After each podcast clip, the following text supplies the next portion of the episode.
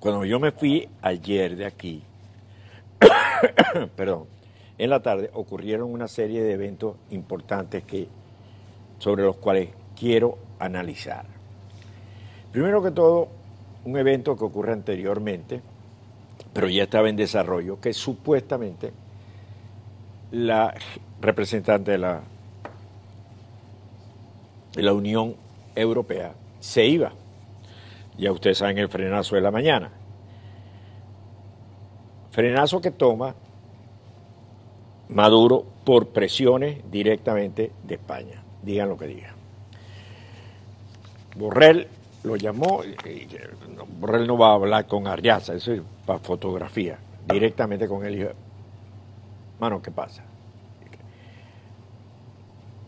Y Maduro toma la decisión.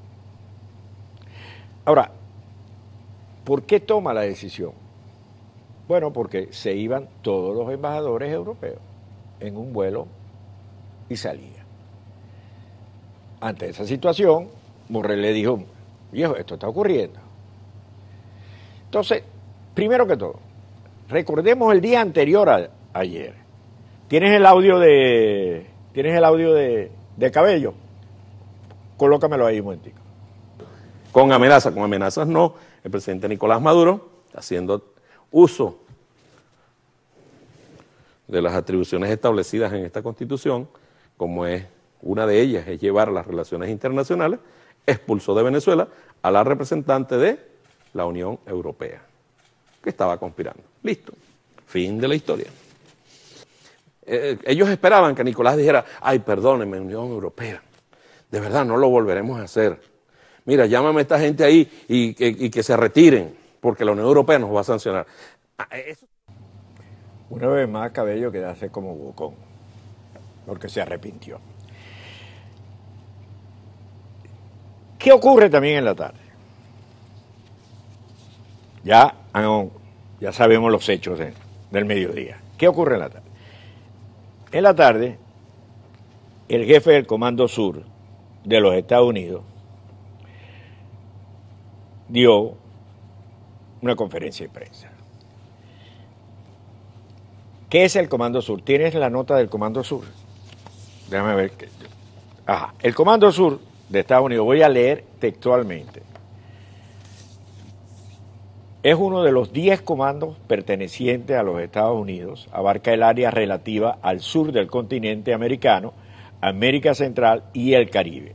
Tiene su sede en Miami, Florida. El Comando Sur de Estados Unidos cubre 31 países y abarca 24 eh, millones 900 tantos kilómetros. Es responsable de proporcionar la planificación de contingencia de operaciones y la cooperación de seguridad para América Central y del Sur del Caribe. ustedes se están dando cuenta del peso que es. Bueno, ¿qué ocurre? El jefe de este Comando Sur da una, ayer, una conversación con periodistas. Y entonces dice, eh, señala, el jefe del Comando Sur de los Estados Unidos volvió a advertir sobre los vínculos de Venezuela con Irán. Gray Fowler, que es el comandante, aclaró que el régimen de Maduro tiene negocios turbios con Teherán, que es el mayor contribuyente del terrorismo.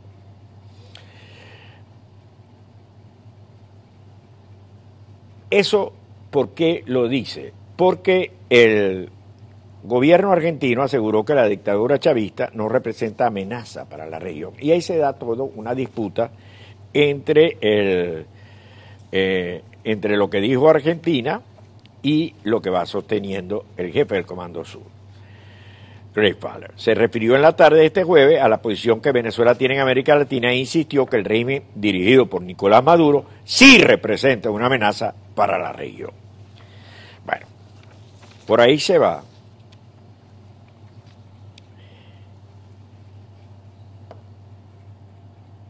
Y aquí viene lo interesante. Uno,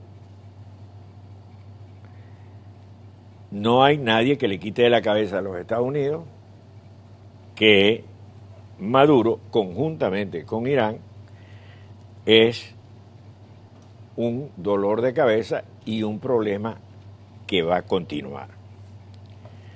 no hay nada. Jefe de Comando Sur, como ustedes verán, tiene acceso a fuentes de inteligencia, tiene una serie de elementos. Y, y aquí es donde vengo, porque me interesa mucho que cuando Maduro, que, que, ustedes se den cuenta que Maduro toma una decisión en el cual Cabello queda fuera, fuera de juego. Las expresiones del jefe del Comando Sur se dan también en un contexto en el que Venezuela, por medio de su segundo hombre fuerte del régimen de Diosdado Cabello, denunció ayer una conspiración contra su país en la que involucró al encargado de negocios de Argentina. Entonces el, gobierno de Argentina salió a la defensa y dijo eh, que en ningún momento consideran que Venezuela es una amenaza, que eh, muy contrario a la posición de Macri. Marcó distancia con lo que había sido Argentina su política exterior, uno. O sea, sintió en la necesidad de responderle a Cabello. Por su parte, España dejó a Cabello fuera de lugar. Cuando Cabello dice, no, está bien expulsada y que se vaya. No se va. ¿Qué les quiero decir con esto? ¿Y a dónde quiero llegar yo con esto? Que las presiones internacionales, uno, afectan considerablemente al régimen de Maduro. Dos, que en la toma de decisión definitiva de Maduro no está incluido Cabello. Tres, que hay un factor muy importante en la toma de decisión de Maduro, Cuba. Cuba es importantísimo. Y Cuba es quien, en el momento de la chiquitica, habla con Miraflores y Miraflores toma la decisión. Cuarto, hay miedo. El mismo día de ayer, y lo estoy tomando de el, Twitter de IPS, que si lo puedes poner, eh, de Venezuela, que fue hace 46 eh, minutos, la CanTV bloqueó a YouTube y Periscope. ¿Por qué?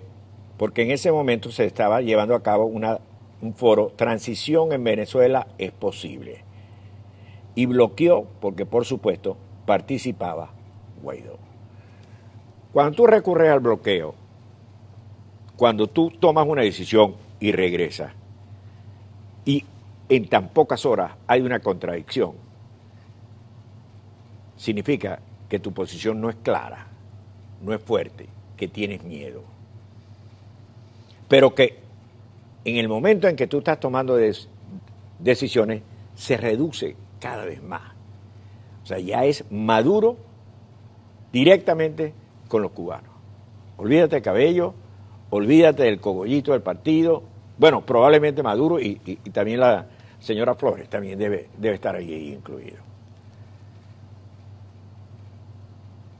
Esa es la dinámica que en este momento se vive en Venezuela.